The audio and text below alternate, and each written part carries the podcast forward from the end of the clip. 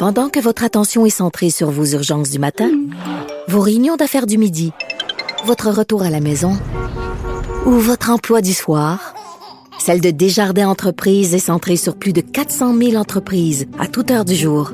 Grâce à notre connaissance des secteurs d'activité et à notre accompagnement spécialisé, nous aidons les entrepreneurs à relever chaque défi pour qu'ils puissent rester centrés sur ce qui compte, le développement de leur entreprise. Ici Ricardo. Et Émilie, marchand d'IGA. On a envie de vous inspirer à bien manger. À moins de 5 la portion. Suffit de repérer les produits valeurs sûres et de les cuisiner avec une de nos recettes. Les valeurs sûres, c'est bien pensé, hein? Bien sûr! Détails sur IGA.net. Mario Dumont et Vincent Dessureau. Un duo aussi populaire que Batman et Robin. Cube Radio. Alors, c'est une nouvelle qui, à peu près à cette heure-ci, hier, euh, prenait bien du monde par surprise. Le directeur euh, de la police de Montréal, du SPVM, qui euh, ne se rend pas au bout de son mandat qui devait se terminer fin 2023 et qui donc annonce un départ anticipé, va forcer le conseil de ville de Montréal à choisir un nouveau ou une nouvelle chef de police à Montréal. Mais il est avec nous, Monsieur Sylvain Caron. Bonjour. Bonjour, monsieur. La, la, job était dure? Non. Non? Pas du tout, pas du tout. Elle est occupée. Elle était très occupée. OK. Ah non, pas, pas dur. Plus qu'il faut, évidemment, euh, beaucoup d'enjeux, comme vous le savez. Vous vivez évidemment dans, sur l'île de Montréal. Alors, euh, depuis les dernières années, euh, beaucoup d'événements, beaucoup d'incidents, puis des événements malheureux, évidemment, qui sont survenus, mais ça n'a rien mm. à voir avec mon, mon, mon plus de 40 ans de service d'effectuer. Évidemment, il y a un cumul qui s'est fait quelque part. Hmm. Mais vous aviez, vous avez quand même signé un contrat qui finissait fin 2023. Il y a quelque chose en, il y a quelque chose en cours de route qui vous a amené à, à, devancer, là. Ben oui, écoutez, euh, la, réflexion est la suivante. Quand tu, euh, tu diriges une organisation, tu passes au travers d'une pandémie, tu as toutes les situations qui sont survenues. Le cumul fait en sorte à un moment donné que puis j'ai encore la santé. Alors pendant que j'ai la santé, je me dis ben il est peut-être le temps pendant qu'il y a une certaine accalmie de dire ben bonjour, je m'en vais, puis on change de capitaine pendant que le, vent est pas trop fort. Alors euh, on change de capitaine tout simplement, puis euh, l'organisation va continuer à progresser et à cheminer avec les changements qu'on a commencé à opérer dans l'organisation au cours des dernières années. Ça va-tu mieux au SPVM? Quand je dis mieux, là sais, si je fais l'histoire, on s'est retrouvé à un moment donné, on nous a raconté qu'il y avait des, des clics, etc., à tel point qu'il a fallu mettre le, le, service de police de Montréal sous tutelle, ce qui était pas rien. Euh, bon, euh, il y a Martin Prudhomme qui était là pour une espèce de, de job de redresseur là, pendant une période d'un an, plus ou moins. Euh, vous, vous êtes arrivé. Avez-vous l'impression que c'est du passé, là, que les clics, les problèmes de fonctionnement, est-ce que c'est quelque chose que qui, que vous aviez encore des problèmes avec ça ou vous avez l'impression que le corps de police est reparti sur des bonnes bases? Euh, le corps de police est parti sur des très bonnes bases, euh, très satisfait euh, de ce qui se passe dans l'organisation. Les gens sont très engagés, motivés, mobilisés à, donner le service à, tous les niveaux. Alors, il y a eu des dysfonctionnements qui sont survenus, des dysfonctionnements qui n'existent plus. Puis, les gens, on, travaille tous dans le même sens pour faire un SPVM fort. C'est quelque chose que vous mettriez dans la colonne positive de votre bilan, d'avoir gardé l'ordre dans la boîte, mettons? gardé l'ordre, c'est un drôle de mot pour un service de police. Euh, écoutez, euh, je dirais. Ben parce que moi je considère que quand il y avait les clics puis ça a pris, il y avait, il y a eu une tutelle, il y avait un désordre dans la boîte là. Excusez-moi. Alors, écoutez, euh, je dirais que ma plus grande fierté, c'est d'avoir gardé la mobilisation puis le climat de travail serein, sain pour accomplir le travail qu'on a à faire en termes de police, service de police pour assurer la sécurité des Montréalais et des Montréalais. Alors pour moi, c'est une réalisation. Pour moi, c'est l'ensemble de l'œuvre. C'est pas juste une chose. Alors oui, le fait qu'on ait retrouvé euh, une, certaine normalité, puis euh, un climat de travail favorable, puis euh, des gens mobilisés, engagés à effectuer le travail à tous les niveaux, moi je pense que c'est hmm. c'est un plus dans la colonne. Est-ce que vos, pas nécessairement vous, parce que vous, vous avez un travail d'administration, de police, un peu de politique par la force des choses, vous devez être composer avec tout ça comme, comme boss. Mais dans vos troupes, est-ce qu'il y a eu une démobilisation par le mouvement anti-police, que ça vienne des États-Unis pour des histoires racistes qui n'ont pas de comparable ici, mais qui nous ont affectés quand même, qui ont amené des militants un peu plus radicaux à, vouloir euh, définancer la police ou affaiblir la police par tous les moyens? Est-ce que vous sentez que ça a, fait, ça a affecté le moral de vos troupes? Ben, je crois qu'il n'y a pas, une, a pas une, personne qui réagit de la même façon, évidemment. Alors oui, évidemment, il y a des gens qui ont, qui ont été affectés.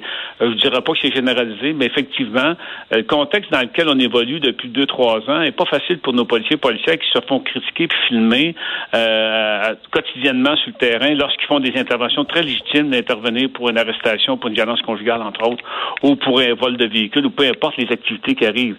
Alors oui, euh, je vous dis pas que ça a été sans, sans, sans sans, sans, sans ça affecte certaines personnes. Est-ce que tout le monde est affecté de la même façon? Pas du tout. Alors, euh, nos gens sont différents d'une personne à l'autre. Mais on travaille évidemment à maintenir un, un niveau de mobilisation puis à, à supporter nos troupes euh, au quotidien parce que à chaque jour, il se passe quelque chose, hein, évidemment, dans une ville de 2 millions de, de résidents. Alors, il, malheureusement, il arrive des incidents. Alors, on est là pour supporter nos gens puis les encourager à continuer à faire le bon travail. Dans ces périodes plus difficiles ou face à des policiers, par exemple, qui étaient critiqués, est-ce que est-ce que le soutien de l'hôtel de ville, en commençant par la mairesse, était toujours à la hauteur? Ben, moi, je pense que le, le, les élus ont un rôle à jouer de façon globale. Est-ce que Mme Plante ou euh, autre élu aura pu faire différemment? Moi, je pense pas que c'est ça le plus important. Le plus important, c'est qu'il faut que les policiers et policiers se sentent appuyés par leur direction, par le gestionnaire, puis par la direction du service. Puis après ça, évidemment, quand vous commencez à regarder les différents paliers de gouvernement, c'est pas leur première préoccupation. Oui, également, évidemment, c'est important de se sentir apprécié. Puis je pense que tout le monde a un rôle à jouer. Je l'ai dit ce matin en, en point de presse les policiers ont besoin de la confiance de la population pour œuvrer, pour faire le travail qu'ils ont à faire. Puis ça, c'est drôlement important. Puis quand je parle de la population, c'est tout le monde en général, les organisations publiques, privées ou communautaires. Alors, on, on, ils ont un rôle essentiel, important à jouer.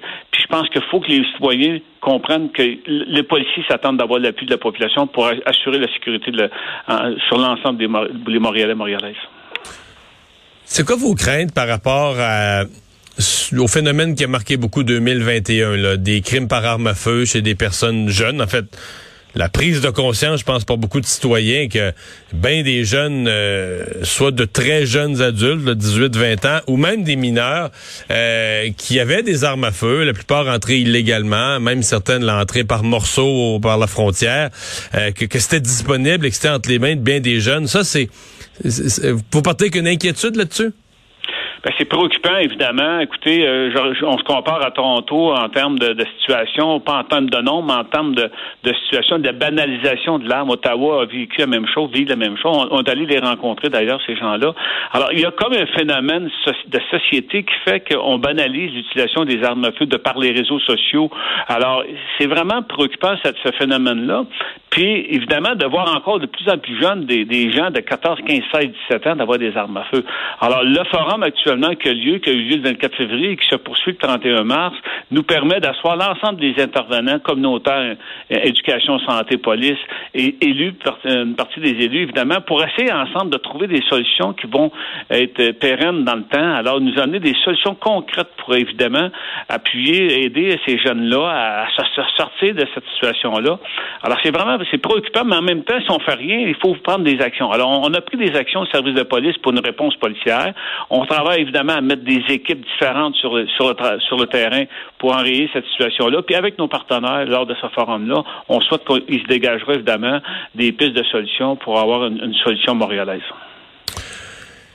Vous aviez dit en arrivant, bon, on sortait d'une période de, de, tutelle, d'un redressement, etc., que vous vouliez vraiment travailler sur les forces internes. Vous m'avez dit tantôt, ça va beaucoup mieux. Est-ce que ça va suffisamment mieux, pour penser que votre euh, votre succession se retrouve à l'intérieur du service de police? Est-ce que vous voyez vous dans l'effectif, dans les hauts rangs de l'effectif actuel, euh, le talent, les capacités, le leadership nécessaires pour euh, prendre votre siège? Puis je sais qu'on voulait pas, voudrait pas vous en mêler, nommer des noms, mais est-ce que pour vous les les personnes ou des personnes clés sont là? Moi, je pense qu'il y, a ce qu'il faut à l'intérieur du service de l'organisation pour continuer le, changement qu'on a commencé à opérer. On laisserait évidemment le comité de sélection faire ce qu'il y a à faire, puis les processus aller son cours. Mais moi, je pense qu'il y a à l'intérieur de l'organisation des gens compétents et prêts à occuper cette fonction. Donc vous, vous êtes pas, vous êtes pas gêné d'envoyer en entrevue les quelques personnes qui étaient autour de vous, puis qui pourraient être des, des candidats valables? Vous pensez qu'ils ont ce qu'il faut? Tout à fait, pas gêné du tout. Ben, euh, des projets pour la, des projets immédiats pour la retraite, hein, M. Caron? Ah, mon Dieu, mon Dieu de mon Dieu. Un peu moins d'engagement. Alors, profiter du bon temps avec mes proches, ma famille, ma femme, mes enfants, mes amis.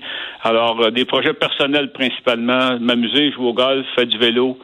Alors, tout ce qui est autre que la police, monsieur, moi, moi je suis... euh, Ben, on vous souhaite la, on vous souhaite la santé pour le faire euh, Merci beaucoup. Au plaisir. Au revoir, Sylvain Caron, l'ancien chef de police de Montréal, encore chef aujourd'hui, mais qui a annoncé son départ.